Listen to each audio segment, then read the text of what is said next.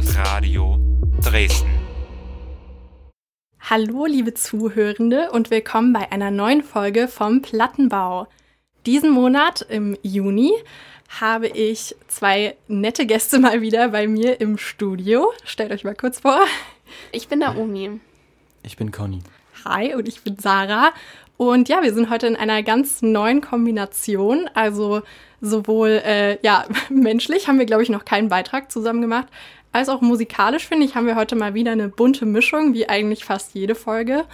Und ja, ich freue mich voll auf diesen Beitrag mit euch. Ja, ich freue mich auch. Jetzt gerade, es, es erweckt sich was. Ich freue mich sehr.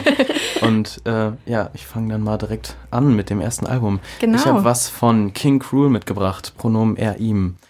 King Cruel ist ein sehr außergewöhnlicher Musiker, weil er sein erstes und man könnte schon fast sagen sein bekanntestes Lied mit äh, 16 ungefähr gemacht hat, in 2010. Damals hieß er noch Zoo Kid und hat Out Getting Rips released.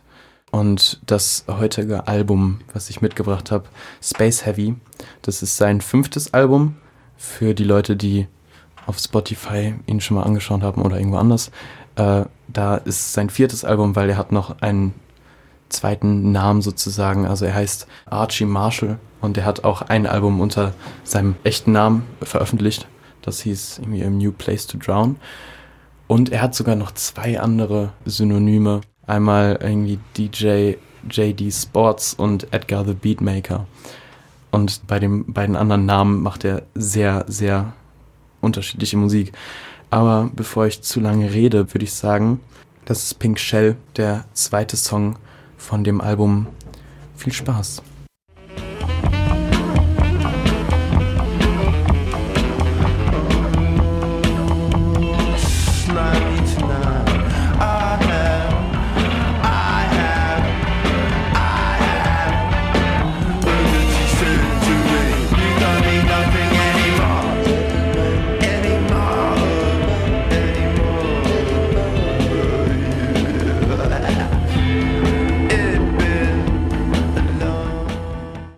Das war Pink Shell von King Cruel von dem Album Space Heavy.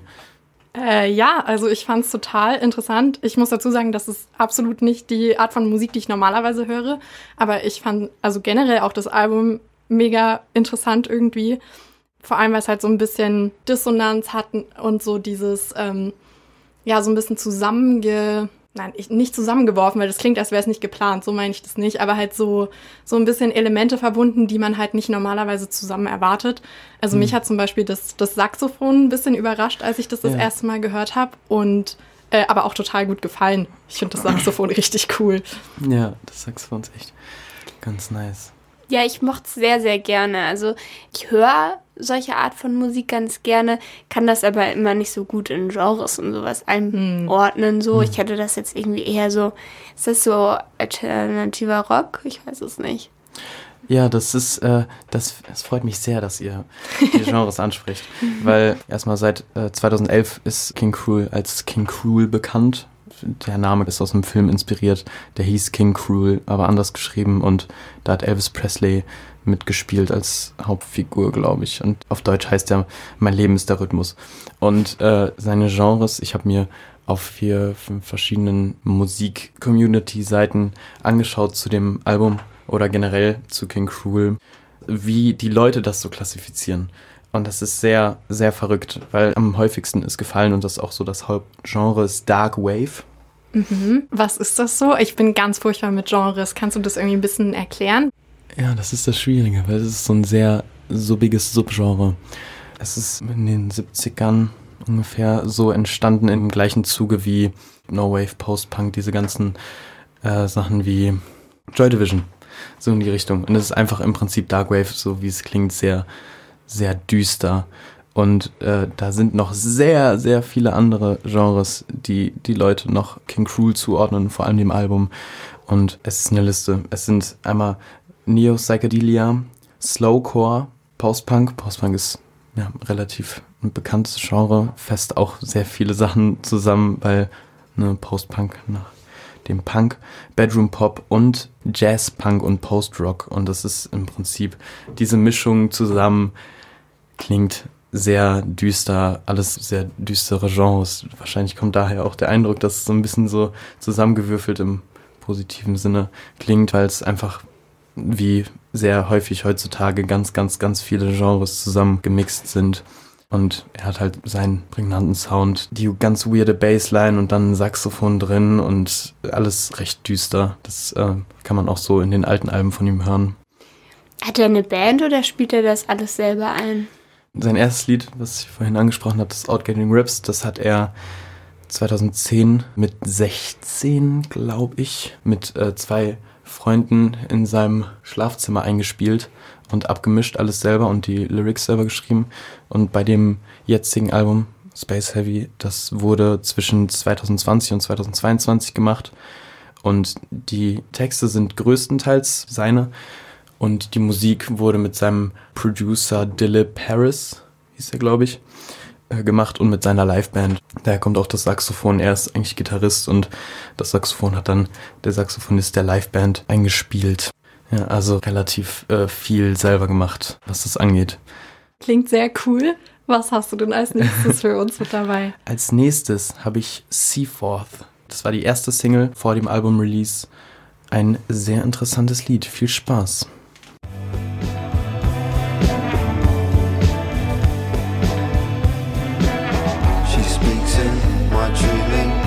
I take her waist within my hand. And when I wake, she melts away into the sand. What meaning of this feeling? Why'd you return into the world of distant separate. Das war Seaforth von King Cruel. Was denkt ihr? Ja, also mir hat das auch sehr gut gefallen. Ähm, ich bin auch voll glücklich über deine Songauswahl, weil die beiden Lieder waren mir tatsächlich auch positiv aufgefallen. Und gerade das Ende auch war so sehr entspannend, bisschen Strandsounds, bisschen Sommergefühl. Aber ja, sonst einfach auch ein sehr, sehr entspanntes, angenehmes Lied, finde ich. Mm, Mir ist das auch hängen geblieben, aber irgendwie so aus einem ganz anderen Grund, nämlich eher wegen dem Text. Weil irgendwie so dieser, die Welt geht unter so und es gibt nicht mehr viel, aber wir halten uns aneinander fest so. Ich weiß es nicht, irgendwie hat sich das bei mir ganz gut eingebrannt, weil irgendwie der Text ist ja schon auch sehr fatalistisch so und dann gleichzeitig aber halt so diese seichten Töne. Ich finde das irgendwie einen ganz coolen Kontrast und irgendwie hat es ja auch ein bisschen was von einem Liebeslied. Hm, stimmt. Ähm, das ist, was, was den Text angeht, ist es immer sehr interessant, finde ich, bei King Cruel, weil relativ düster immer. Jetzt, ähm, vor allem bei dem Album, gleicht es sich eher aus zwischen sehr düsteren und traurigen Sachen und auch ein bisschen was Glücklichem. Und ich habe ein paar Sachen durchgelesen dazu, vor allem auch so Kommentare von Leuten. Und äh, viele Leute haben sich so leicht so zum Schlaf gesungen gefühlt. Es ist so sehr seicht. Ich finde, der Name Space Heavy passt auch ziemlich gut, meiner Meinung nach, weil es ist so, so außerirdisch. Da steht was zu auf Wikipedia. Die haben geschrieben dazu, dass äh, Marshall, also King Cruel, fasziniert war von, von der Idee von The Space Between, also der Platz dazwischen. Also das ist halt das Hauptnarrativ oder sowas wie verlorene Verbindung, Lost Connection oder Losing People and Situations to the Guillotine of the Universe und sehr viel so außerirdisches Zeugs. Bei dem Lied, das hat mich, deswegen habe ich es auch reingenommen, der Anfang und die Melodie am Anfang hat mich sehr gecatcht. Das ist so, es bewegt sich irgendwie alles mit dieser Melodie mit. Und das fand ich sehr schön. Jo, dann würde ich sagen, wir hören in den letzten Song rein von dem Album und das ist Sea Girl. You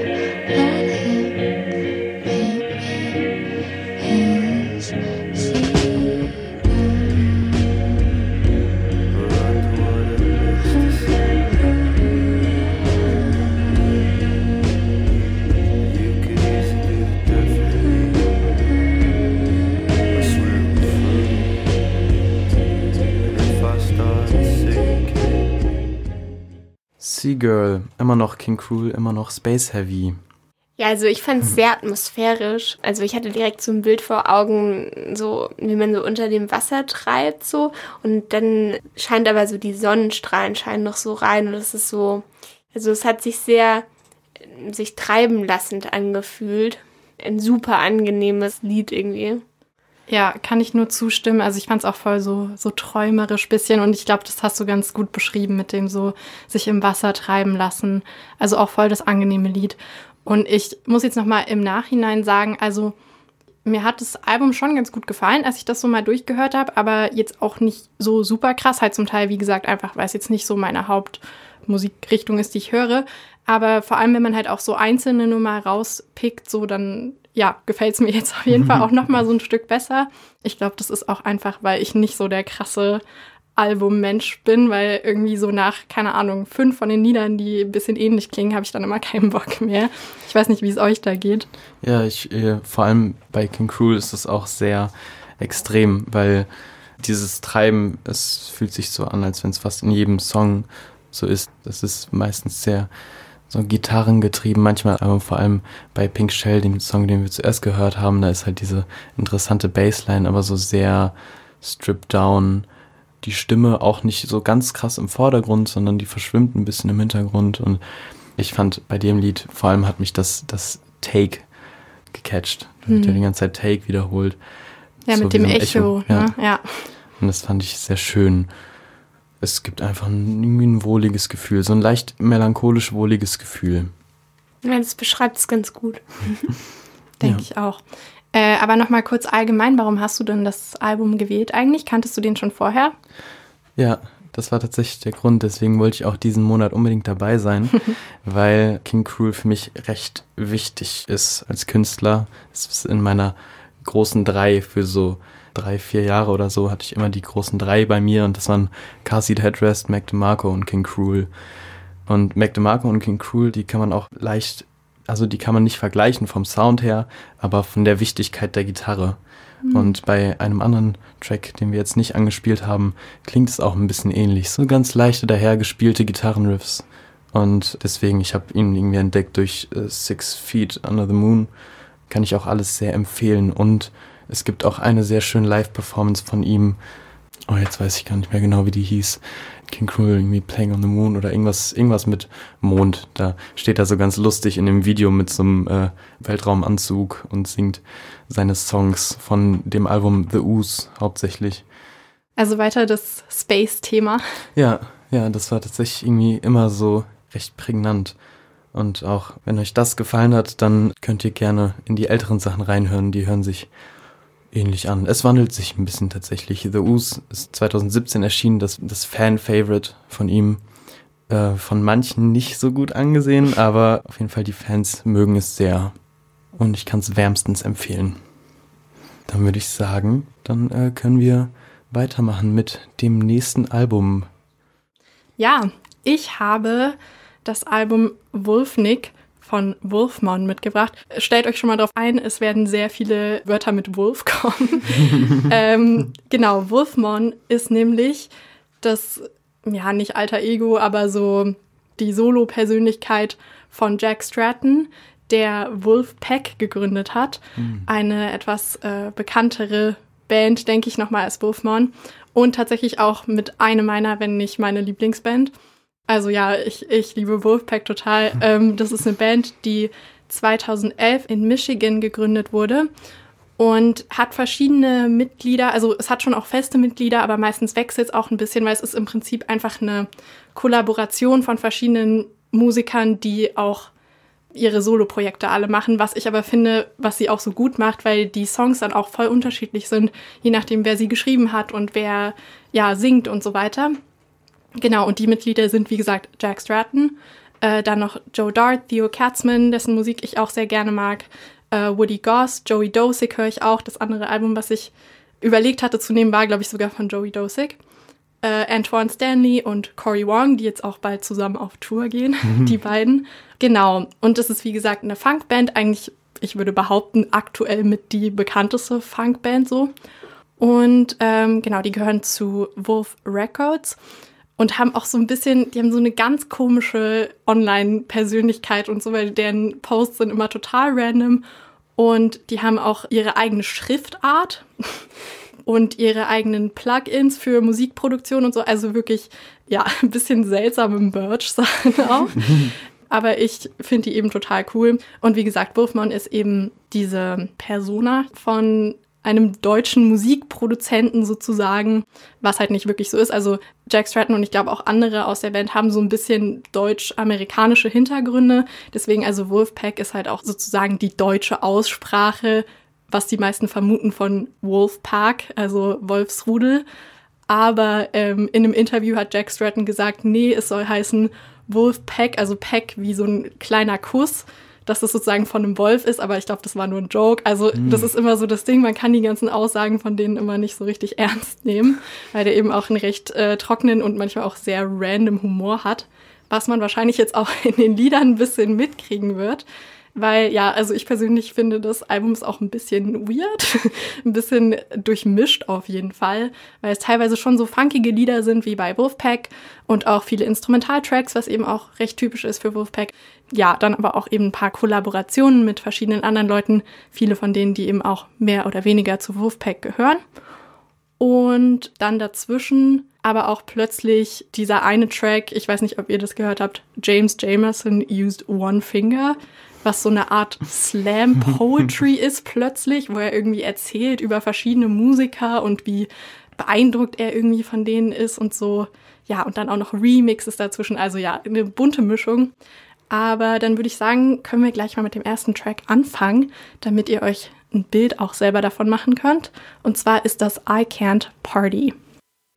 Name your favorite meal and she'll put it on your plate. I thought, wow, she's rich and clearly a smarty, but I needed to reiterate I, I, I, I can't party. I can't party.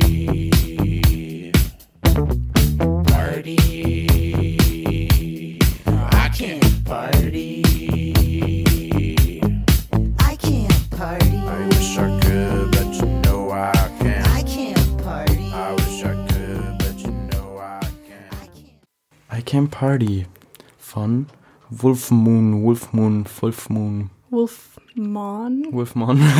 ich. dreimal gesagt, dreimal falsch. genau. Ja, wie war denn so euer Eindruck? Ich fand es sehr cool. Ja. Also so, ich weiß nicht, ich mochte irgendwie so den Funk, kann man das so sagen, so. Also man wippt sofort mit und ich mochte auch diese tieferen Stellen so. Da klingt ja am Ende ein bisschen wie so ein Frosch. Das ist ja. mega cool. Äh, und ich weiß, ich fand den Text auch einfach funny so. Ja. Es ist so random, aber es ist halt funny so. Ja, genau. Also nochmal zur Erklärung. Der Text ist im Prinzip, dass er sagt, er lernt irgendwelche heißen Girls kennen und die laden ihn ein, irgendwo hin mitzugehen. Und er sagt halt so, ja, nee, sorry, würde ich gerne, aber ich kann leider nicht Party machen. Ich kann keine Party machen. Ja. Und da gibt es auch tatsächlich verschiedene Theorien, warum er nicht Party machen kann. Das oh. wurde tatsächlich schon heiß diskutiert. Äh, manche sagen einfach, ja, was wahrscheinlich so das Offensichtlichste ist, weil er so keine Social Skills hat oder halt nicht tanzen kann oder so. Manche sagen aber auch, weil er halt jüdisch ist, dass er nicht kann, weil Sabbat ist. Und andere wiederum sagen, weil es ja Wolfpack Wolfman ist, Wolfman, dass er ein Werwolf ist und deswegen ah. nicht nachts raus kann. also es gibt viele Theorien. ja, das, ich finde das ganz lustig, weil auch direkt für die Zuhörenden, wir haben nebenbei das Musikvideo geschaut und in dem Musikvideo steht er so krabbenartig äh, vor der Kamera und die Kamera ist auf sein Gesicht fixiert und bewegt sich mit. Und es hat mich irgendwie als außenstehende Person, weil ich jetzt Wolfpack oder Wolfmon noch nicht sehr viel gehört habe, wirkt es für mich ein bisschen wie so eine nächstes Weezer. Nicht als Band, sondern als den Kult ah. drumherum. Mhm. Weil es wird direkt diskutiert und es wirkt so leicht, ja, so leicht edgy, so leicht nerdy auch. Ja. Wie, er, wie er das steht. Und das Video hat mich ein bisschen von der Verspieltheit her erinnert an OK Go das eine Musikvideo, wo die auf den Laufrädern so eine Tanzchoreo machen ganz verrückt. Und ich finde es irgendwie sehr schön. Ich mag so ein, das Lied war so ein nerdy Funk. Und das ja. ich sehr, ja, sehr voll. angenehm. Also die haben auch so, ein, so eine ganz bestimmten random Humor, der aber, wie du schon meinst, auch immer so ein bisschen nerdy bleibt. Und die sind auch alle so voll sympathisch, aber gleichzeitig seltsam. Ich weiß nicht, irgendwie Hm. bin ich da immer voll fasziniert von. Naja, kommen wir jetzt zu einem weiteren Song. Und zwar ist das Bonnie Wade. Das ist ein bisschen gediegeneres Lied, aber ja, das fand ich auch schön. Okay, let's say this guy is me. He can't quite sing on key, but can pen this clumsy plea.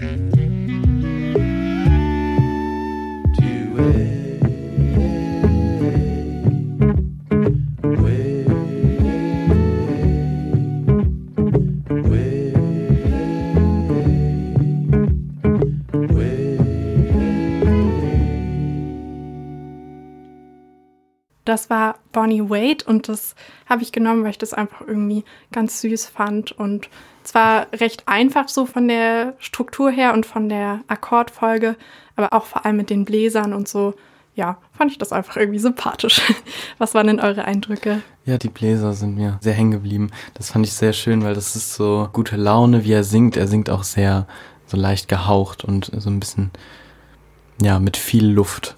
Seine Stimme war wahrscheinlich auch gedoppelt oder so klang es auf jeden Fall. Bestimmt. Und äh, sehr viele kleine Einspieler, so eine, eine Querflöte hat Naomi gerade gesagt. Und Bläser, die ich nicht zuordnen kann. Irgendwie Ich meine, ein Saxophon gehört zu haben. Aber ja, es hat mir gute Laune gegeben. Ja, ich kann dem gar nicht mehr so viel hinzufügen. Also bei mir auch. Ich habe direkt so, ich habe auch direkt so mitgewippt und irgendwie, ich weiß nicht, auch der ganze Aufbau von dem Musikvideo, dass er da einfach sitzt. Man sieht so an der Seite noch so Orangen und so und es ist so ein sehr warmes, so schon fast unscharfes Bild und Mhm. irgendwie, das trifft sehr gut. Es fängt den ganzen Vibe sehr gut ein, finde ich. Aber hat mir gefallen. Sehr schön. Ja, da stimme ich auf jeden Fall zu. Das letzte Lied geht nochmal in eine bisschen andere Richtung. Und zwar ist das Nice to You zusammen mit Jacob Jeffries. Viel Spaß. takes crafting over the top and you'll stop blending in. And maybe that's where I lost you. Well maybe that's what you always do. Pretend that you're into the guy that you're next to. The hook deep you just catch and release I'm nice to you I'm nice to you I try for you I die for you I'm nice to you, but you're just not into me. I'm nice to you, I try.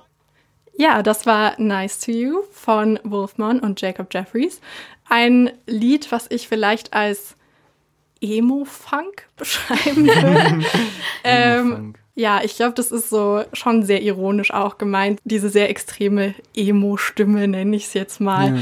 Äh, und auch die Frise. Also der hat normalerweise nicht so eine Frisur, der hat so dieses, ja, klassische, wie nennt man das, Se Ja, so, Seitenpony. ja, so 2000er Ja. ähm, Pop-Punk irgendwie. Genau, und machen sich halt auch in dem Lied so im Text so ein bisschen über diese Incel-Logik lustig, von wegen, ja, ich war doch voll nett zu dir, warum magst du mich jetzt nicht und so. Also ja, ich fand das Lied einfach voll witzig und es ist einfach so ein krasser Ohrwurm. Seitdem ich das das erste Mal gehört habe, habe ich das ständig im Kopf. Ja, was denkt ihr? Mir hat's auch gut gefallen. Also so, ich glaube, einen Ohrwurm werde ich auf jeden Fall mitnehmen. So. und ich glaube, ich werde es auch noch ein paar Mal hören. Weil ich fand es einfach mega funny und es macht gute Laune. Und ich mochte irgendwie, also wir haben ja auch wieder das Musikvideo geschaut und einfach so die Ironie, so sich selbst nicht ernst nehmen und halt auch anderen gesellschaftlichen Dingen mit, äh, wie du jetzt meinst, Insels, auf dieser wir nehmen euch nicht ernst Ebene zu begegnen. Und ja, nee, hat mich abgeholt. War ich dabei. Sehr cool. Mich hat's auch irgendwie abgeholt. Also ich find's vor allem sehr lustig. Ich werde es auf jeden Fall hören, wenn ich mich irgendwie lustig drauf fühle. Weil das ist diese typische Emo-Pop-Punk-Stimme 2000er. Das, ich fand, das war genial umgesetzt. Äh, vor allem vom Text her.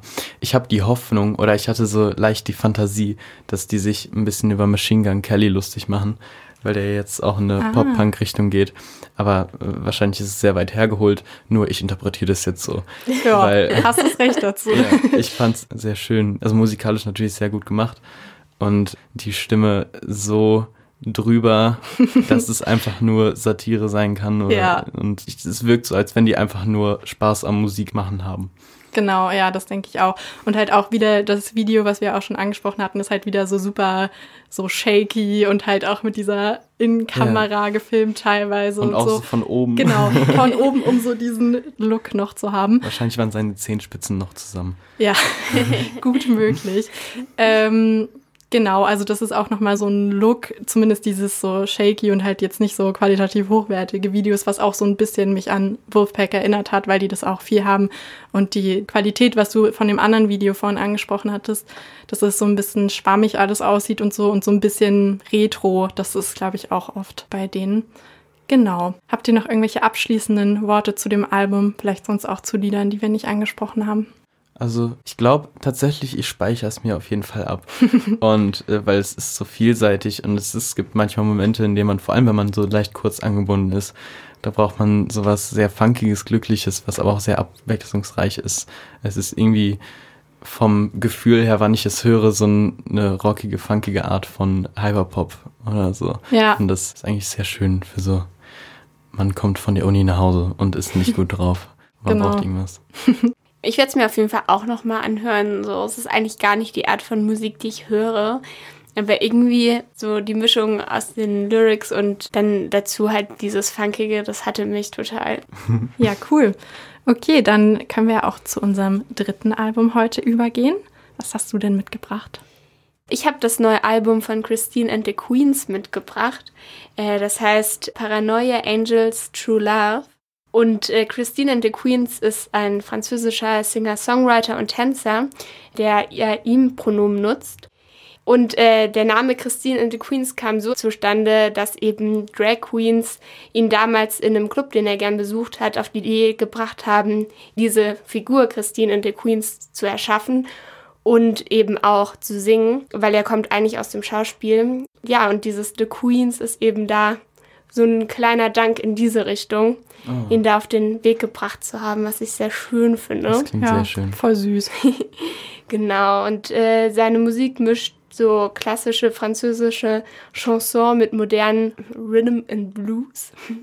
genau, und zum Album, äh, das besteht aus 20 Songs und viele von ihnen sind eben über fünf Minuten lang, was ja in den heutigen Spotify zwei Minuten Tracks Zeiten sehr außergewöhnlich ist. Ja. Ähm, er wurde auch mal gefragt, ob er da keine Angst hatte. Und dann meinte er nein, weil er eben richtige Musik macht. Okay. Aua. ähm, ja, genau. Und er bezeichnet das äh, Album eben als Rockoper, weil das Album schließt sich an an das Album Redcar Les A ja, jetzt kommt das Schulfranzösisch durch. Les adorables étoiles. Boah, sag's nochmal ganz ins Mikrofon, das klang so schön. Les adorables étoiles. Noch, noch Wow. einmal, noch einmal. Les adorables étoiles. Das war beeindruckend. ähm, ja, genau. Und ähm, das ist quasi das Vorgängeralbum und ist quasi der Prolog mit dem jetzigen Album. Und die beiden Alben haben die Inspiration in dem Theaterstück Angels in America von Tony Krushner gefunden aus dem Jahr 1991. Und in dem Stück geht es eben um eine Hauptfigur, die im Sterben liegt, die an AIDS stirbt. Und diese sieht eben das Leben an sich vorbeiziehen und halluziniert und wird dann dabei in diesen Halluzinationen von einem Engel zum Propheten ernannt und hat dann am Ende quasi eine Erleuchtung. Und ja, so hört sich das Album an. Wir werden ja auch nachher reinhören. Aber diese Momente, wo sich die Musik anhört, als würde man eben gerade halluzinieren, kommen immer wieder auf. Und diese Stimme des Engels wird auch eingesprochen, nämlich von Madonna. Oha. Ähm, ja, da hören wir dann auch alles noch rein. Genau, aber wir können ja sonst einfach direkt mal anfangen. Und zwar mit dem ersten Song Tears Can Be Soft.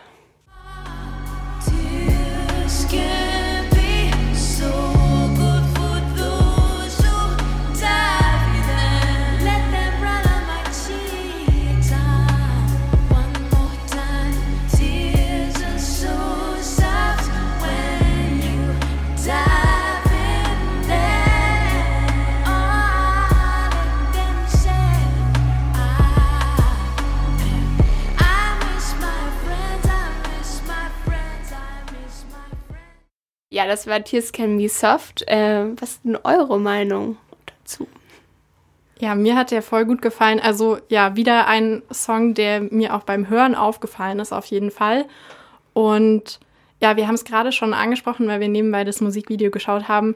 Ein auch sehr theatralischer Song, aber auf eine richtig gute Art, finde ich. Und Mhm. auch vor allem gegen Ende, wo dann so die Streicher mit reinkommen und so, das klingt für mich total wie Filmmusik auch. Und da war dann plötzlich auch so eine Szene, die sehr herausgestochen hat im Video, wo ja, sonst die ganze Zeit läuft er einfach durch die Straße und dann irgendwann ist man plötzlich in einem Raum mit ihm und einer weiteren Person. Und ja, da fingen dann auch die Streicher an und das war für mich so, glaube ich, eine Anspielung an irgendeinen Film, den ich nicht verstanden habe. Oder vielleicht auch an ein Theaterstück, was du meintest mit, mit Angels in America. Aber ja, das hat mir sehr gut gefallen. Ja, mir, mir auch sehr gut. Ich habe es ja, habe ich vorhin schon erzählt, äh, ich habe es beim Kochen gehört. Es war ein langes Kochen, deswegen habe ich auch das ganze Album fast durchgehört. Hat lecker geschmeckt übrigens. Und ähm, ja, ich finde sie jetzt mit dem Hintergrundwissen, was du uns gerade gesagt hast, noch besser. Weil am Anfang wirkte seine Musik ein bisschen auf mich wie so instrumentaltechnisch leichte Ähnlichkeiten zu Lana Del Rey, sowas äh, düsteres, viele elektronischen und äh, ambiente Sounds, kein Live-Schlagzeug und äh, emotionaler Gesang. Aber vor allem das Hintergrundwissen gibt dem so eine Authentizität und ich fand's sehr schön und diese fünf Minuten sind sehr schnell vorbeigegangen gerade auch. Ja, voll. Wir haben uns ja alle gerade gefragt, so, oh, es ist schon zu Ende. Ich finde auch, ich habe das Album gehört und erst dann so Research gemacht und dann herausgefunden, dass es eben auf ein Theaterstück basiert. Und tatsächlich ist auch das Album eben in drei Akte aufgeteilt. Er singt ja auch immer wieder I Miss My Mother, weil seine Mutter ist eben vor nicht allzu langer Zeit verstorben. Genau, es geht eben viel eben auch um den Tod seiner Mutter, das Ende der Liebe und eben auch seiner Gender Transition. Genau, immer wieder auch Hinterfragen von Gendernormen und äh, Sexualität. Und die eigene Identität äh, ist in allen seinen Werken eben so ein wiederkehrendes Thema. Und das finde ich irgendwie, spiegelt sich dann auch wieder ganz gut in den Musikvideos und so. Ja, ich bin ein ganz großer Fan von, von Konzeptalben und äh, vor allem das Prinzip von Rockoper, deswegen das ja, so schön, weil wieder ein Album, was ich mit Sicherheit danach nochmal anhören werde, weil das mag ich sehr, wenn sozusagen, wenn die Lyrics nicht für sich stehen, sondern einerseits auch für sich stehen, weil sie einfach gut sind, aber im Kontext so eine Geschichte sich daraus erschließt. Sehr schön. Ja, dann würde ich sagen, hören wir doch mal das nächste. Das heißt I Met an Angel und das ist eben mit Madonna.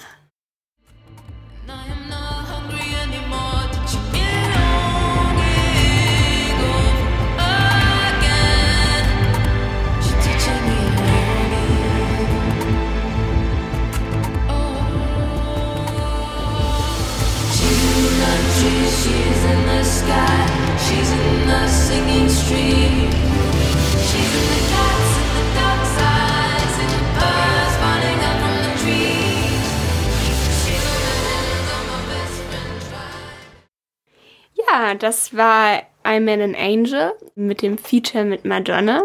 Äh, vielleicht wollt ihr erstmal so eure Eindrücke teilen. sehr viele Eindrücke, sehr gute Eindrücke tatsächlich, weil ich mochte vor allem, den Text konnte ich jetzt nicht die ganze Zeit nachverfolgen, aber vor allem äh, das Instrumental, weil es war sehr episch teilweise, so Elemente, die man aus der Filmmusik kennt und dann war so ein, zu Zeiten, ich glaube, äh, es hat ab der Hälfte oder nach der Hälfte angefangen oder es war stückweise immer drin, äh, so ein elektronischer Drum-Sound, der mich irgendwie ein bisschen an Aphex Twin erinnert hat. Aphex Twin, eine Band, die sehr prägend war für elektronische Musik. Und das fand ich sehr, sehr schön. Und dann auch vor allem bei dem, bei dem Part, als Madonna das gesprochene Wort hatte, die Gitarre im Hintergrund, das fand ich echt episch. Ja, also ich stimme dir zu. Dieses Epische ist mir auf jeden Fall auch aufgefallen. Zwischendrin, als es dann so ruhigere Stellen hatte, fand ich es eher so, so hypnotisierend irgendwie, weil es schon auch viel die ähnlichen Sounds immer wieder so waren. Und ja, also mir hat es auch gefallen, aber ich muss sagen, irgendwann bin ich ein bisschen ungeduldig geworden. Mir war es irgendwie ein bisschen zu lang dann, aber das ist halt einfach bei einem Sechs-Minuten-Song auch eventuell zu erwarten. Ja, ich, ich glaube, man muss in einem ganz speziellen Geisteszustand gerade sein, um äh, sich sehr stark darauf einzulassen, aber dann ist es auch sehr belohnt. Hm. Kann ich mir vorstellen. Ja, ich musste irgendwie zweimal gucken, ob das jetzt wirklich die Madonna ist, äh, die da ein Feature hat, weil ich meine, Christine and the Queens ist jetzt nicht klein oder so, aber jetzt auch nicht so groß, dass ich Mhm. Madonna auf dem Album erwartet hätte. Und ich habe dann eben äh, so ein bisschen die Hintergründe mir angeschaut und es ist ganz witzig, weil Christine and the Queens hat dann mit Mike Dean, das ist ein Produzent, der auch zum Beispiel Beyoncé produziert hat, den Track 10 gemacht unter anderem. Und die beiden haben die ganze Zeit daran rumgefeilt, wie man denn diese Stimme einsprechen könnte ohne Madonna. ähm, weil also die Stimme soll eben, ist halt eben nach diesem Theaterstück der Engel, der spricht. Und ja, dann haben sie versucht, mit einer KI irgendwie Madonnas Stimme hinzubekommen. Hat nicht geklappt. Und irgendwann äh, hat Mike Dean Madonna dann einfach gefacetimed. Ja, was man so macht. Ne? Ja, einmal Madonna FaceTime. Und das hat dann tatsächlich auch geklappt. Und es gibt ja sogar zwei Features äh, mit Madonna, wo sie eben in diesen Song hineinspricht. Es ist bekannt, ob die, also ob das dann wirklich das FaceTime war, was dann aufgenommen wurde und sie es währenddessen eingesprochen hat oder hat sie den dann die Dateien geschickt? Das fände ich ganz lustig irgendwie. Das weiß ich leider nicht. Das müsste ich nochmal nachschauen. Ja, ähm, mein, mein Lieblingslied tatsächlich ist das, was ich mir so ein bisschen bis zum Schluss aufgehoben habe. das ist nämlich Full of Life. Und als ich das das erste Mal gehört habe, ich weiß nicht, ob ihr das kennt manchmal, wenn man so ein Lied zum ersten Mal hört und es ist einfach nur wow. Ich hatte so voll diesen Wow-Effekt, weil ich davor die ganze Zeit zwischen zwei Alben geschwankt habe. Und dann habe ich dieses Lied gehört und dann war ich so, okay, ich weiß, welches Album ich nehme. Ja, und äh, das können wir uns ja jetzt einfach mal gemeinsam anhören.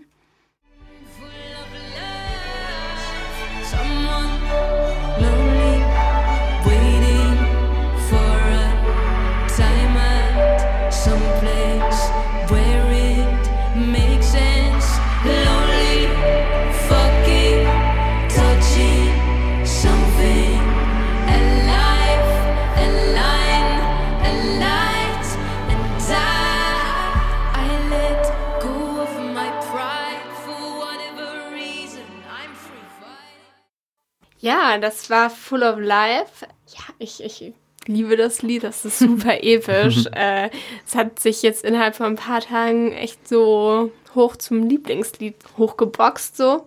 Ähm, ja, also was mich richtig doll abgeholt haben, waren tatsächlich die Geigen, ähm, weil ich habe als Kind sehr lange Geige gespielt und äh, das ist der Kanon in D-Dur von Johann Pachelbel und wir haben den mal mit dem Schulorchester gespielt. Oh. Ähm, und irgendwie so diese Mischung aus diesen irgendwie Erinnerungen und dann gleichzeitig so dieses übertrieben epische, eingesprochen, gesungen, keine Ahnung. Ich, ich find's krass so. Ihr könnt ja mal sagen, wie ihr es findet. Ja, ich fand den Song auch ziemlich krass. Äh, der hatte auf jeden Fall viel Power dahinter und ja, ich habe mich so gefühlt, als wäre man in einem Stadion, vor allem auch mit den Voice Effects und so. Und ja, seine Stimme war auf jeden Fall richtig krass in dem Song. Ja, die Stimme fand ich auch sehr schön, weil äh, in dem Song vor allem, wenn die, die einzelnen Wörter ugly, fucking und so weiter eingesungen wurden, es klingt unfassbar kräftig, aber das stört mich leicht, dass es äh, der Kanon in D-Dur ist, weil es würde mich nach dem dritten, vierten, fünften Mal irgendwann nerven. Das, da habe ich so eine Vorahnung. Aber es ist an sich ein sehr schöner Song und das ist eine rein, ja, rein subjektiv. Jo. Ja, ich glaube, kommt auch ein bisschen drauf an, ob man eben auf klassische Musik und gerade diese Art von klassischer Musik steht so. Ich glaube, wenn man das tut, dann ist es natürlich irgendwie ja, ein Match. Ansonsten wahrscheinlich eher nicht. Ja, wobei ich klassische Musik, ich hatte eine Phase, da habe ich sehr viel Chopin gehört. Chopin. ähm, aber irgendwie, ich, ich mag solche Crossovers irgendwie nicht. Ich weiß nicht, das ist so sehr komisch. Ich kann es nicht begründen, aber es ist einfach irgendwie so. Ist ja auch fair. So. Ja. Aber ja, also ich glaube, ich fand gerade das interessant, so diese Mischung äh, von ja doch einem sehr bekannten Musikstück und dann diese neue Version davon. Naomi, ich habe noch eine Frage. Wie bist du denn äh, zu dem Album gekommen? Woher kennst du Christine and the Queens? Also ich, ich wusste nicht so richtig, ob ich mich vor der Frage so fürchte oder nicht. nee, tatsächlich habe ich äh, queere Alben Juni 2023 gegoogelt, weil äh, ich weiß es nicht, weil ich einfach sehr gerne Musik von anderen Queers höre, weil ich es einfach ein bisschen mehr relatable finde. Ähm, und weil ich finde die Musik streckenweise auch einfach ein bisschen besser, aber das ist natürlich jetzt einfach nur so just me so. Nee, und da bin ich eben drauf gestoßen und irgendwie, ich weiß es nicht, ich, ich mag theatralische Musik und äh, das erste Video war eben Tears äh, Can Be Soft und einfach so dieses ganze, diese ganze Performance und die Stimmung und dann dachte ich so, jetzt höre ich mich da tiefer rein. Hm. Ja, sehr interessant. Ist ein schöner Weg, um ein Album zu entdecken, finde ich. Voll. Ja. Ja, ich würde sagen, dann äh, neigt sich unsere Folge dem Ende. Ich finde, wir hatten sehr, sehr schöne Alben und auch sehr Das stimmt. interessante Alben dabei. Finde ich auch. Und ja, mir hat es sehr viel Spaß gemacht. Ich hoffe, euch auch. Auf jeden. Sehr viel Und Spaß. genau, ich glaube, wir haben auch alle ein bisschen neue Sachen entdeckt. Also vielleicht auch ihr Zuhörenden hoffentlich äh, habt ein bisschen was gefunden, um es auf eure Sommer-Playlists zu packen. Weil dafür ist ja jetzt die Zeit gekommen. Wir schwitzen alle schon übelst im Studio. genau. Ich glaube, für die Sommerplaylist ist Wolfmon am ehesten geeignet. Ja, vielleicht. Sonst äh, macht euch den Sommer nicht, äh, nicht schwerer. Aber ja, tut, was ihr wollt. Nimmt, äh, nimmt das Album, was euch am besten gefällt. Richtig. Okay, dann tschüss und bis zur nächsten Folge. Ciao. Tschüss. Schönen Tag euch noch. Campus Radio. Im Netz unter www.campusradio Dresden.de